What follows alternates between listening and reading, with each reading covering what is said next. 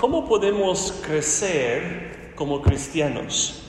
Esa pregunta provoca diferentes reacciones de nosotros. Algunos de nosotros sentimos culpa.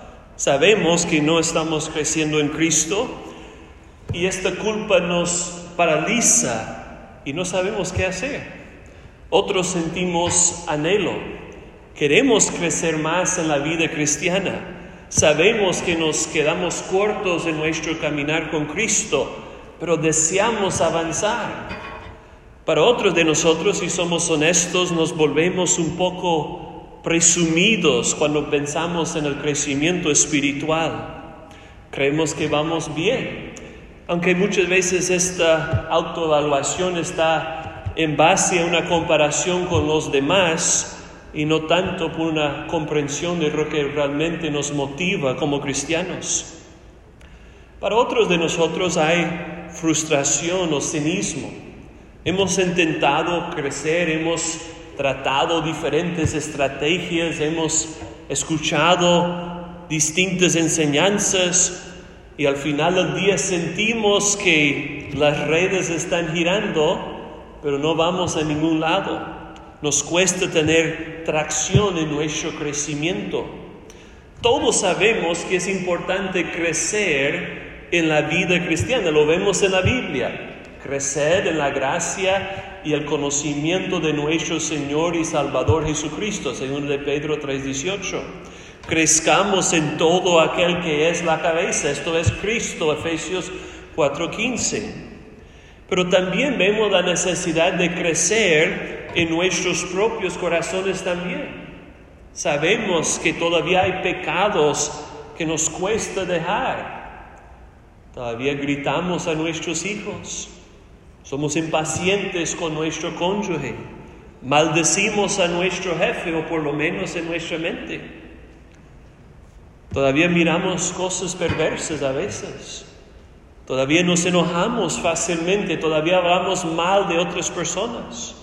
Todavía tratamos de exaltar nuestro propio nombre. Todavía a veces tomamos demasiado. Todavía no oramos. No estudiamos las escrituras cada día. No hablamos de Cristo a los demás. Hemos tratado de mejorar, pero seguimos pecando en la vida cristiana. Así que la pregunta no es si debemos crecer o no. Sabemos que sí. La pregunta es cómo. Si tú estás en Cristo por la fe, tu corazón quiere crecer en gracia y en santidad. Pero ¿cómo podemos crecer? Hermanos, pudiéramos dar varias respuestas correctas, pero la verdad que quiero enfatizar hoy es que crecemos al contemplar a Cristo. Crecemos al contemplar a Cristo. Algunas personas piensan que el cambio sucede solo por una mejoría moral, siguiendo alguna ley como los diez mandamientos o las enseñanzas de Cristo. Otros piensan que el cambio sucede por la adición intelectual, aprendiendo la sana doctrina con mayor profundidad y precisión. Otros piensan que el cambio es por experiencias más profundas, sintiendo más de Dios en nuestras vidas. Y yo creo que estas tres cosas son indispensables para la vida cristiana. Tenemos que obedecer los mandatos de Dios. Tenemos que aprender sana doctrina. Tenemos que sentir la presencia de Dios en nuestras vidas, por lo menos a veces. Pero estas tres cosas no son el centro del crecimiento cristiano. El centro de crecer en Cristo no es mejorar, ni agregar, ni experimentar, sino contemplar. La única manera de crecer en Cristo es contemplar regularmente a Cristo.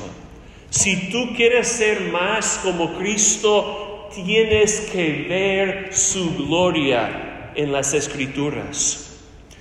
El texto donde vamos a enfocarnos para comenzar es 2 de Corintios capítulo 3 versículo 8. Ya leímos todo el capítulo, pero ahora vamos a enfocarnos en el versículo 18, el último versículo de ese capítulo. Escúchenlo otra vez. Pablo dice, por tanto, nosotros todos, mirando a cada descubierta como en un espejo la gloria del Señor, somos transformados de gloria en gloria en la misma imagen como por el Espíritu del Señor. En este contexto, Pablo está contrastando la gloria del antiguo pacto con la gloria del nuevo. El antiguo pacto aunque fue gloriosa, solo pudo producir muerte y condenación en las personas porque no podemos guardar perfectamente la ley de Dios. Pero en el nuevo pacto, tenemos vida y justificación porque el Espíritu Santo nos ha unido con Cristo por medio de la fe, de tal modo que su vida es nuestra vida y su justicia es nuestra justicia y su obediencia es nuestra obediencia. En Cristo hay libertad del pecado, de la muerte y de la condenación eterna. Pero al final de este capítulo, en el versículo 18, Pablo dice que todos nosotros, es decir, todos los que estamos en Cristo por la fe, estamos mirando como en un espejo la gloria del Señor Jesucristo. Y al contemplar a Cristo en las escrituras, Pablo dice que somos transformados la palabra es metamorfeo, donde viene nuestra palabra metamorfosis. Como una oruga se transforma en una mariposa, somos transformados, somos cambiados de gloria en gloria en la misma imagen. Y solo podemos mirar a Cristo por el Espíritu del Señor. Así que la manera de llegar a ser más y más como Cristo es contemplando a Cristo. Acuérdense de que estamos en una serie sobre la santificación progresiva. ¿Qué es la santificación progresiva? Es el proceso por el cual el Espíritu Santo nos transforma poco a poco a la semejanza de Jesucristo.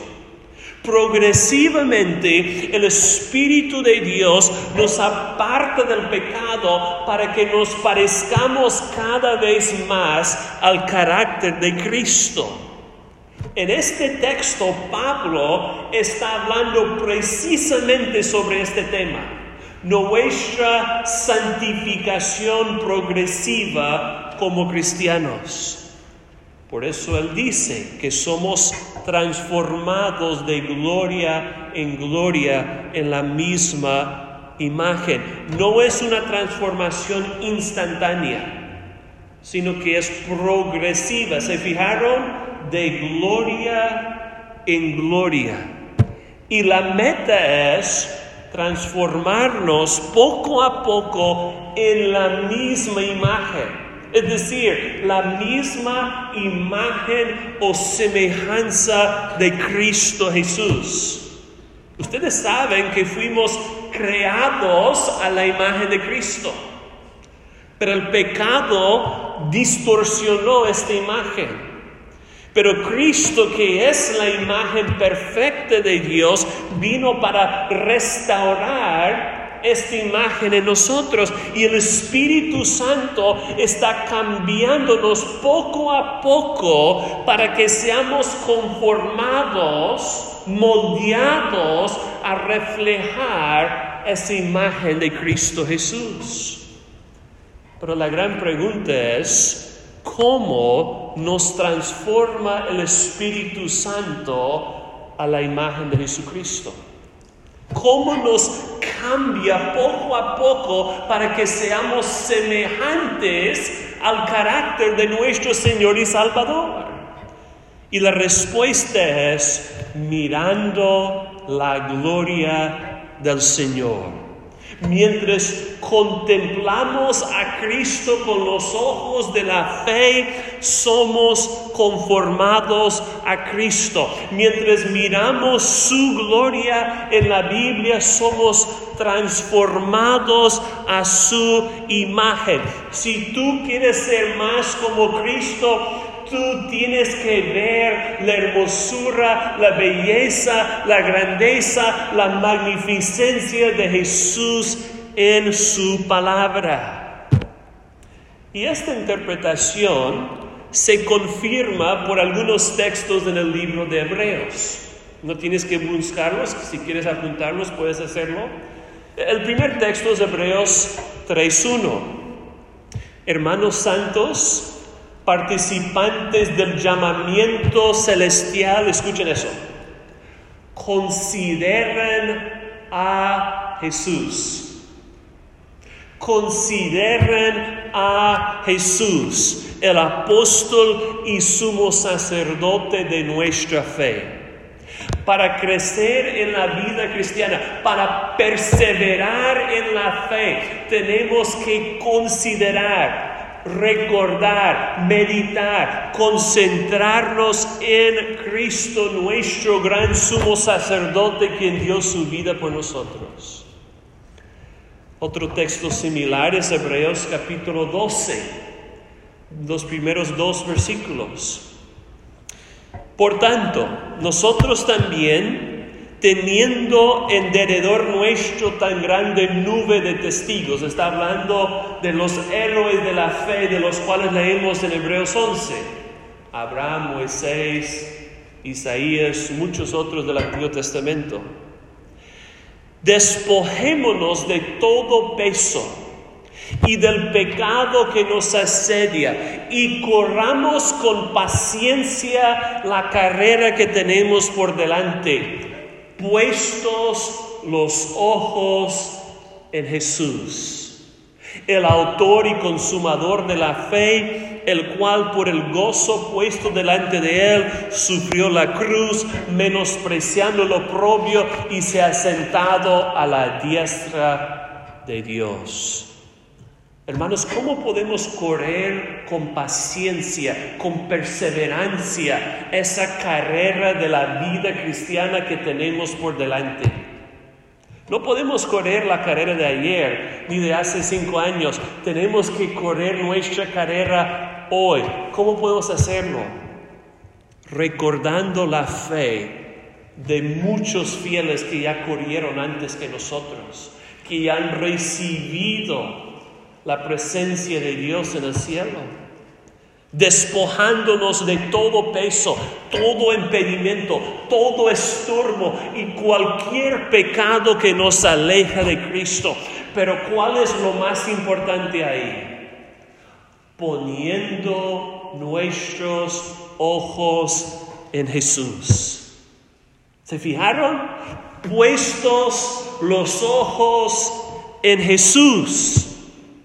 El autor de Hebreos está diciendo algo muy parecido a lo que Pablo dice en 2 de Corintios 3.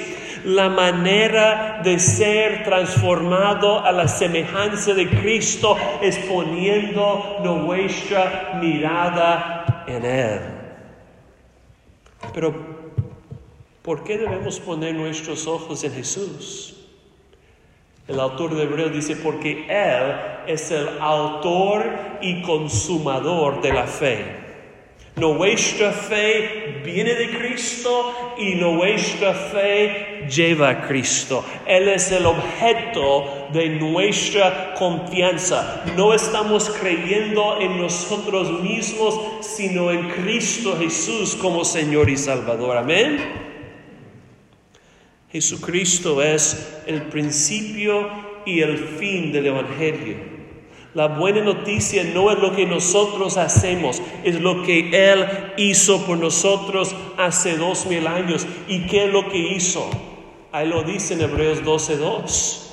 Por el gozo puesto delante de Él, sufrió la cruz, menospreciando el oprobio y se ha sentado a la diestra de Dios porque su obra ha terminado. Por su vida perfecta, por su muerte expiatoria, por su resurrección victoriosa, Cristo ha ganado la plena salvación de todos los que dependen de Él. Es por eso que debemos poner nuestros ojos espirituales en Jesús. Pero otra pregunta de suma importancia es, ¿dónde podemos contemplar a Cristo? Tú dices, pastor, yo quiero poner mis ojos en Jesús, yo quiero ver la gloria de Jesucristo y ser transformado poco a poco a su imagen, pero ¿dónde puedo verle? ¿Dónde puedo contemplar su gloria? En las escrituras y en las ordenanzas. En la Biblia y en el bautismo y la cena del Señor. Hermanos, Cristo ya está a la diestra de Dios, sentado reinando sobre todas las cosas. Es por eso que no podemos mirarle con nuestros ojos físicos. Pero mientras tanto, hasta que Él regrese en gloria, el único acceso que tenemos a la palabra encarnada es la palabra escrita. Si nosotros queremos contemplar a Cristo hoy, tenemos que contemplarle tal como es revelado en su palabra. Pero también podemos mirar a Cristo en los dos sacramentos, no siete, dos. En el bautismo vemos a Cristo crucificado, sepultado y resucitado en unión con los suyos. Y en la cena del Señor vemos su cuerpo inmolado y su sangre derramada por nuestros pecados. En los dos sacramentos podemos contemplar a Cristo vestido con el Evangelio. Así que si tú quieres ver a Cristo, Tienes que abrir la Biblia y tienes que leer su palabra. Hermanos, no leemos la Biblia solo para que podamos decir, yo ya leí la Biblia hoy, ya cumplí, puedo hacer lo que quiero el resto del día. No, no, no. Abrimos la Biblia para ver a Cristo. Tú tienes que venir a la iglesia y escuchar la exposición de las escrituras y participar en los sacramentos. Tú no vas a ver la gloria de Cristo si te quedas en casa los domingos mirando Netflix o YouTube. Tienes que venir a, donde la iglesia está reunida para ver su gloria en su palabra y en su cena. Tal vez tú piensas, pastor, yo ya he escuchado muchos sermones en mi vida cristiana. Yo ya he leído la Biblia muchas veces, yo he tomado la cena del Señor. Así que ese mensaje tal vez es para otras personas, tal vez para, para los cristianos nuevos. No, no, no, no. Nunca pienses así. Escúchame bien, nunca nos graduamos de la necesidad de seguir mirando a Cristo Jesús. Nunca nos graduamos de la escuela del Evangelio. Tú necesitas ver la gloria de Cristo tanto hoy como lo viste en tu conversión. Es por eso que la Biblia habla de las riquezas inescrutables de Cristo. ¿Tú sabes lo que significa la palabra inescrutable? Infinito, ilimitado. Sus riquezas son ilimitadas, no se pueden calcular ni medir, son inagotables. Cristo Jesús es como un océano donde los niños de 3, 4, 5 años pueden entrar y pueden nadar, pero también Él es tan profundo que nunca podremos tocar fondo. Tú nunca vas a llegar a decir, yo ya conozco a Jesucristo perfectamente y no necesito aprender nada más.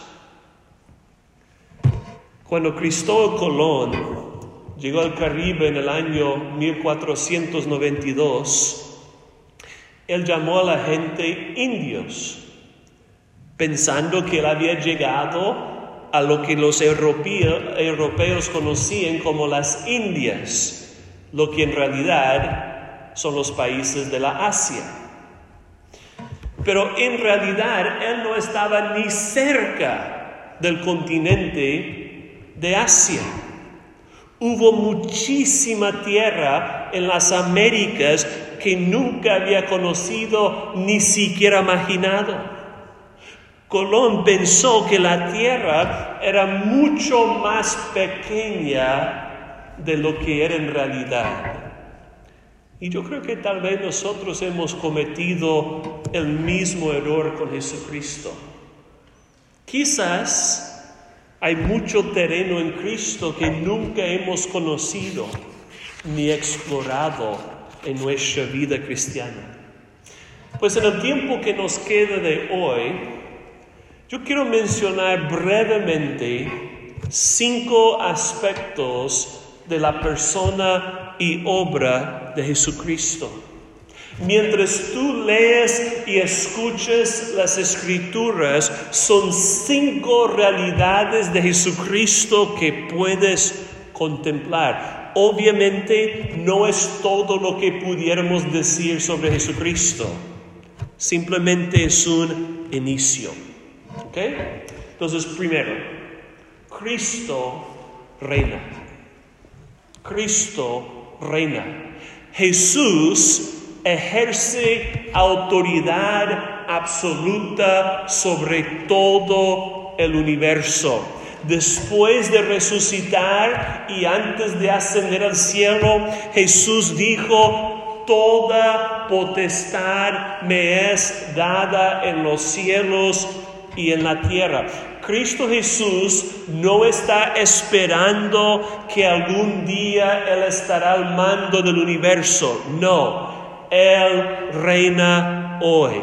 Y el rechazo de su autoridad por el mundo incrédulo no hace absolutamente nada para estorbar su reinado. Desde la perspectiva de Dios, todo va según su plan eterno. Yo sé que según nuestra perspectiva parece que el mundo está moviéndose a loques y a patas, pero no según la perspectiva de Dios. Cristo está ordenando y supervisando todo lo que sucede tanto en la iglesia como en el mundo entero. Cuando los líderes de este mundo, cuando los presidentes de los diferentes países se reúnen para hacer planes para el futuro, ellos están en las manos de un carpintero resucitado. Su reino absoluto, hermanos, no solo es cierto para el cosmos y la historia humana, sino también para tu vida. Cristo te ve hoy. Él te conoce. Nada se esconde de Él. Cristo sabe tus pecados secretos. Cristo sabe las cosas que nadie más en tu vida sabe. Y cuando Él venga a juzgar al mundo, la Biblia dice que aclarará lo oculto de las tinieblas y manifestará las intenciones de los corazones. Entonces Cristo te va a juzgar no solo por tus hechos públicos y tus palabras privadas, sino también por los motivos de tu corazón. Obviamente nosotros no vemos a Cristo con los ojos físicos, pero no se engañen, Él es una persona real, Él existe de verdad. De hecho, la Biblia dice que todas las cosas subsisten en Él. Si tú restes a Cristo del universo, todo se derrumba. Así que Cristo no es una opción extra para tu vida. Cristo no es algo que tú agregas a tu vida dos horas de la semana. No. Él sostiene todas las cosas por su palabra poderosa y algún día muy pronto toda rodilla se doblará delante de Él. Escuchen lo que Cristo revela de sí mismo en Apocalipsis capítulo 1. Es una descripción realmente asombrosa. El apóstol Juan tuvo una visión del Cristo que es infinitamente glorioso. Él dice, vi a uno semejante al Hijo del Hombre, vestido de una ropa que llegaba hasta los pies y ceñido por el pecho con un cinto de oro. Su cabeza y sus cabellos eran blancos como blanca lana, como nieve sus ojos como llama de fuego y sus pies semejantes al bronce bruñido, refulgente como en un horno y su voz como estruendo de muchas aguas. Tenía en su diestra siete estrellas. De su boca salió una espada aguda de dos filos y su rostro era como el sol cuando resplandece en su fuerza. Cuando le vi, dice Juan, caí como muerto a sus pies. Y él puso su diestra sobre mí diciéndome, no temas yo soy el primero y el último y el que vivo y estuve muerto, mas he aquí que vivo por los siglos de los siglos. Amén. Y tengo las llaves de la muerte y del Hades. Una pregunta, ¿cuál es tu perspectiva de Jesucristo hoy? ¿Lo ves nomás como un buen maestro que vino para dar unos principios morales para mejorar tu vida? o lo ves como rey del universo. Yo creo que una razón que nos estancamos en nuestro crecimiento espiritual es que domesticamos la autoridad absoluta de Cristo sobre todas las cosas. Hermanos, puede ser que nos falta un temor, un asombro, un, temor ante el Rey de Reyes y el Señor de Señores? ¿Será posible que estamos más maravillados por estos personajes de Marvel que vemos en las películas que por Cristo Jesús? Ellos son el mito, Él es la realidad. Mira, Cristo Jesús no es una mascota que tienes en la esquina hasta que quieres sacarlo a jugar un rato, no. Cristo Jesús no es un diosito que solo quiere que vengas a la iglesia por dos horas y des tu diezmo y ya puedes hacer lo que quieres el resto de la semana. Cristo es el rey del universo. Tienes que tomarlo en serio si quieres ser como Él. Segundo, Cristo no solo reina, sino también rescata. Jesús no vino para ayudar a buenas personas a tener su mejor vida ahora en la tierra. Cristo vino para rescatar a malas personas de la ira santa de Dios. Jesús no vino a la tierra para mejorar tus finanzas, cuidarte de cualquier accidente, asegurar que tus hijos tengan éxito en la escuela de trabajo y superar cualquier problema en el matrimonio. No, Él vino para salvarte de tu peor problema. ¿Sabes lo que es? Tu propio corazón egocéntrico. Escuchen lo que Pablo dice en 2 de Corintios 5. Me encanta eso.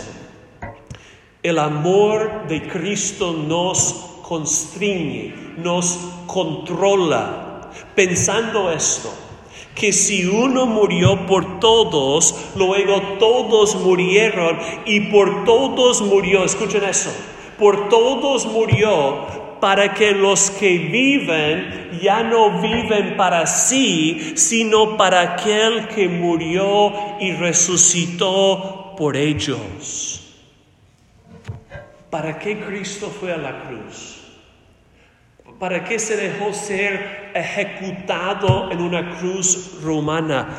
Para que los que viven ya no viven para sí, sino para Él. Cristo murió por ti porque tu corazón es egocéntrico. Tú vives para ti mismo. Tú crees que el mundo se mueve alrededor de ti. Tú te despiertas en la mañana pensando en ti mismo y te acuestas en la noche pensando en ti mismo. Tu obsesión cada día son tus propios gustos, deseos, preferencias y necesidades. Es por eso que nos molesta tanto cuando tenemos que comer algo que no nos gusta. Es por eso que nos molesta tanto cuando alguien nos corrige o nos contradice. Es por eso que nos molesta tanto cuando no nos dejan hacer lo que nosotros queramos hacer. Porque somos personas egocéntricas. Pero mira, Cristo no vino para saciar tus deseos egocéntricos. Él vino para cambiar tus deseos. Cristo no vino para satisfacer los gustos de tu corazón caído, Él vino para darte un nuevo corazón. Cristo no murió para que sigamos viviendo para nosotros mismos, Él murió para salvarnos de nosotros mismos. Cristo no vino para que tú sigas exaltando tu propio nombre ante los demás. Él vino para que tú empieces a exaltar el nombre del Dios Santo. Cristo no vino para que tú sigas edificando tu propio reino en la tierra. Él vino para establecer el reino de Dios en tu vida.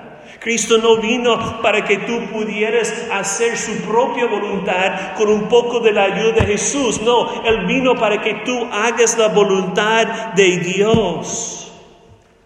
Cristo no vino para darte un aumento en tu vida, Él vino para cambiar tu vida egocéntrica por su vida teocéntrica. Cristo vino para salvarte de ti mismo. Tercero, Cristo es un amigo de pecadores arrepentidos. Él dijo en Juan 15, ya no os llamaré siervos, porque el siervo no sabe lo que hace su Señor, pero os he llamado amigos. Nosotros no podemos crecer en Cristo al menos que Él sea nuestro mejor amigo. Una pregunta, ¿es Cristo tu mejor amigo? Yo sé que tal vez para algunos nos cuesta pensar de Jesús como un amigo. Él es santo, santo, santo. Él es justo. Él odia el pecado y sabemos que somos pecadores. ¿Cómo puede Él ser nuestro amigo? Porque Él murió para quitar lo que nos separaba de Él, nuestro corazón egocéntrico. Y si confiamos en Él, Él se convierte en nuestro amigo y ya no nuestro enemigo. Pero ¿qué hace un amigo? Se acerca en tiempos de necesidad. Se deleita en llevar nuestras cargas cuando no podemos llevarlas. Un amigo nos escucha un amigo dispone de su tiempo para nosotros. Un amigo comparte su corazón más profundo con nosotros. Un amigo abre su alma a nosotros. Y todo eso es lo que Cristo ha hecho y hace por nosotros. Él dijo, os he llamado amigos porque todas las cosas que oí de mi Padre os las he dado a conocer. Cristo, es asombroso, Cristo nos ha revelado a nosotros el plan eterno del Dios trino para todo el universo. Nosotros somos parte de su círculo íntimo. Él nos ha informado de lo que Él está haciendo en la tierra y no solo eso, sino que Él nos da el privilegio de ser parte de su obra en el mundo. Tal vez se acuerden que mientras estuvo en la tierra, Cristo Jesús fue acusado de ser amigo de publicanos y de pecadores. ¿Se acuerdan? Pero esta acusación es de gran consuelo para los que sabemos que sí somos pecadores. Los fariseos, los escribas no se consideraban pecadores, es por eso que rechazaron a Jesucristo. Los que se creen sanos no van al médico. Y los que se creen justos no van a Jesús. Para recibir a Cristo, para ser rescatado por Cristo, para ser un amigo de Cristo, tú tienes que reconocer, soy un pecador. Porque Cristo vino para salvar y acercarse a los que saben que son pecadores. Si tú te consideres pecador esta tarde, tú puedes saber, Cristo vino por mí. Abre tu corazón a Cristo. Permítele ser tu amigo. Si tú quieres crecer en Cristo, tienes que disfrutar de una relación verdadera y íntima con Él. Nunca vas a encontrar un amigo mejor que Cristo. Cuarto, Cristo intercede por ti. Cristo intercede por ti. La obra de Cristo no terminó cuando Él resucitó de los muertos al tercer día. Él sigue obrando por nosotros. Escuchen lo que dice Romanos 8:34. ¿Quién es el que condenará? Cristo es el que murió, más aún el que también resucitó, el que además está a la diestra de Dios, el que también intercede por nosotros en este momento y en cada momento de tu vida. Cristo está orando por ti. La obra presente de Cristo por su iglesia es intercesión. Uno de los puritanos decía, Jesús estaría predicando hasta el día de hoy en la tierra sino que Él tuvo otros negocios para hacer por ti en el cielo, donde Él está orando y intercediendo por ti aun cuando tú estás pecando. Así como Cristo oró por los que le crucificaron mientras estuvieron pecando gravemente contra Él, Él ora por nosotros incluso cuando estamos en el mismo acto de pecar. Es por eso que tenemos esperanza. Primero de Juan 2.1, hijitos míos, os escribo estas cosas para que no pequéis. Dios no quiere que sigamos pecando, pero si alguno pecare, si, si alguno se cae en pecado, abogado tenemos para con el Padre, a Jesucristo el justo. Cuando tú y yo nos caemos en algún pecado, no tenemos que tirar la toalla en la vida cristiana. ¿Por qué? Porque Jesucristo es nuestro abogado, defensor, intercediendo ante el Padre con su sangre preciosa. Mira, Jesús no está ahí en el cielo aburrido. Él está ahí orando por nosotros. ¿Por qué? Porque nosotros seguimos pecando, aún siendo creyentes. Si, fuera imposible que tú y yo pecáramos, no sería necesario que Cristo intercediera por nosotros. Pero sí es necesario, ¿por qué? Porque seguimos pecando todos los días.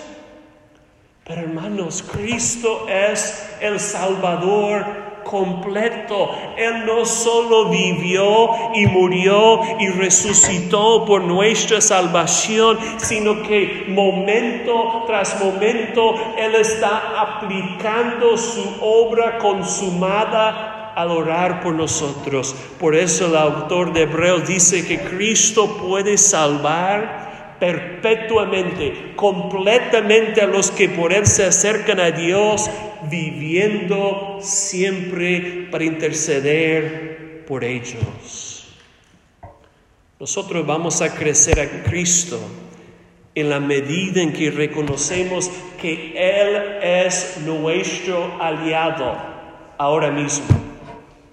Ahora mismo Cristo está a tu lado obrando por ti. Cristo no murió y resucitó solo para quedarse de brazos cruzados mirando cómo nos va en la vida cristiana. No, Cristo sigue obrando por nosotros. ¿Cómo? Orando por nosotros. Eso significa que Jesús está más dedicado a tu crecimiento espiritual que tú lo eres. Cristo quiere que tú crezcas en santidad y Él hará todo lo necesario para que sea una realidad en tu vida. Cristo está orando por ti para que tú no tengas que quedarte en el lodo revolcándose, sino que te puedes levantar porque Él te ha limpiado con su sangre preciosa y tú puedes seguir corriendo la carrera de la vida cristiana. Quinto y último, Cristo regresa pronto.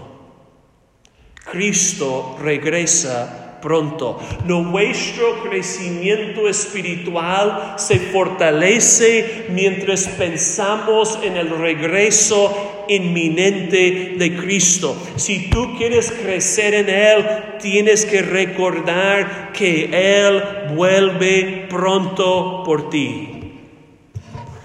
Es muy difícil avanzar en esta vida cristiana si pensamos que va a seguir así en lucha para siempre. Pero si tenemos la expectativa de la segunda venida de Cristo, podemos avanzar en santidad con urgencia. ¿Por qué? Porque esta vida es breve. La Biblia dice en 2 de Pedro 3, el día del Señor vendrá como ladrón en la noche, es decir, de manera inesperada, en el cual los cielos pasarán con gran estruendo y los elementos ardiendo serán deshechos y la tierra y las obras que en ella hay, hay serán quemadas. Muchos hoy día hablan del calentamiento global. En aquel día la tierra sí se va a calentar. Pero Pedro sigue diciendo, puesto que todas estas cosas han de ser desechas, ¿cómo no debéis vosotros andar en santa y piadosa manera de vivir, esperando y apresurándoos para la venida del día de Dios? Cuando tú pienses que algún día esta tierra va a ser quemada, Dios no dice necesitas ir y cambiar los focos para asegurarse que son LED. No, no, no. Él dice cuando tú pienses que este mundo va a ser quemado con fuego, necesitas empezar a vivir en piedad. Cristo viene pronto para juzgar a los vivos y a los muertos, así que vivamos a la luz de su regreso. No andes haciendo cosas que no te gustaría que Cristo te encontrara haciendo cuando Él regrese. Escuchen lo que dice primero de Juan capítulo 3. Amados, ahora somos hijos de Dios y aún no se ha manifestado lo que hemos de ser, pero sabemos que cuando Él, cuando Cristo se manifieste, seremos semejantes a Él. ¿Por qué? Porque le veremos tal como Él es. Y todo aquel que tiene esta esperanza en Él se purifica a sí mismo como Él es puro. Pregunta, ¿qué va a suceder cuando Cristo regrese y se manifieste en toda su gloria divina, la Biblia dice que seremos semejantes a Él. En el momento que veamos a Cristo, en toda su pureza moral, nosotros seremos perfectamente transformados a reflejar su pureza. En aquel día nuestra santificación será completada, perfecta e instantáneamente. Tú dices, pastor, qué interesante. Yo voy a ser como Cristo un día. Pero, ¿qué tiene que ver eso con el día de hoy? Juan dice, todo aquel que tiene esta esperanza en Cristo se purifica a sí mismo como Él es puro. ¿Cuál es la idea? Si nosotros vamos a ser puros como Cristo por toda la eternidad, ¿por qué no empezamos a vivir en pureza desde ahora? Mira, tú no vas a cometer adulterio en la nueva tierra. Tú no vas a mentir a tu esposa en la nueva tierra. Tú no vas a hablar mal de otras personas. Tú no vas a gritar a tus hijos, tú no vas a guardar rencor y amargura, tú vas a ser puro como Cristo es puro. Así que empieza a vivir así hoy mismo. Permita que el regreso de Cristo te anime a decir no al pecado y sí a la santidad. Seamos ahora lo que seremos aquel día. Seamos puros y santos hoy, porque seremos puros y santos en Cristo por toda la eternidad. Cristo viene pronto. Me encantaría que fuera hoy, pero tenemos que vivir a la luz de su regreso. Yo sé que hay mucho más que pudiéramos decir sobre Cristo Jesús, pero tenemos un buen inicio, ¿no? Cristo reina, Cristo rescata. Cristo es el amigo de pecadores arrepentidos. Cristo intercede por nosotros. Cristo vuelve pronto. Si tú quieres crecer en la semejanza de Cristo, tienes que abrir tu Biblia y orar a Dios, muéstrame a Cristo. Permíteme ver la gloria de tu Hijo en las Escrituras. Ayúdame a contemplar la hermosura de Cristo en el texto.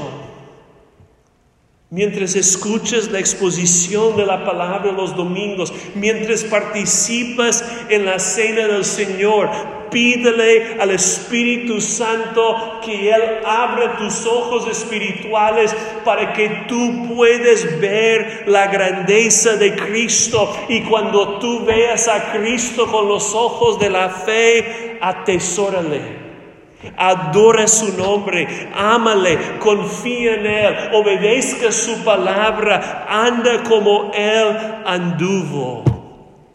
Mis queridos hermanos, no se les olvide, para crecer en Cristo tenemos que contemplar a Cristo.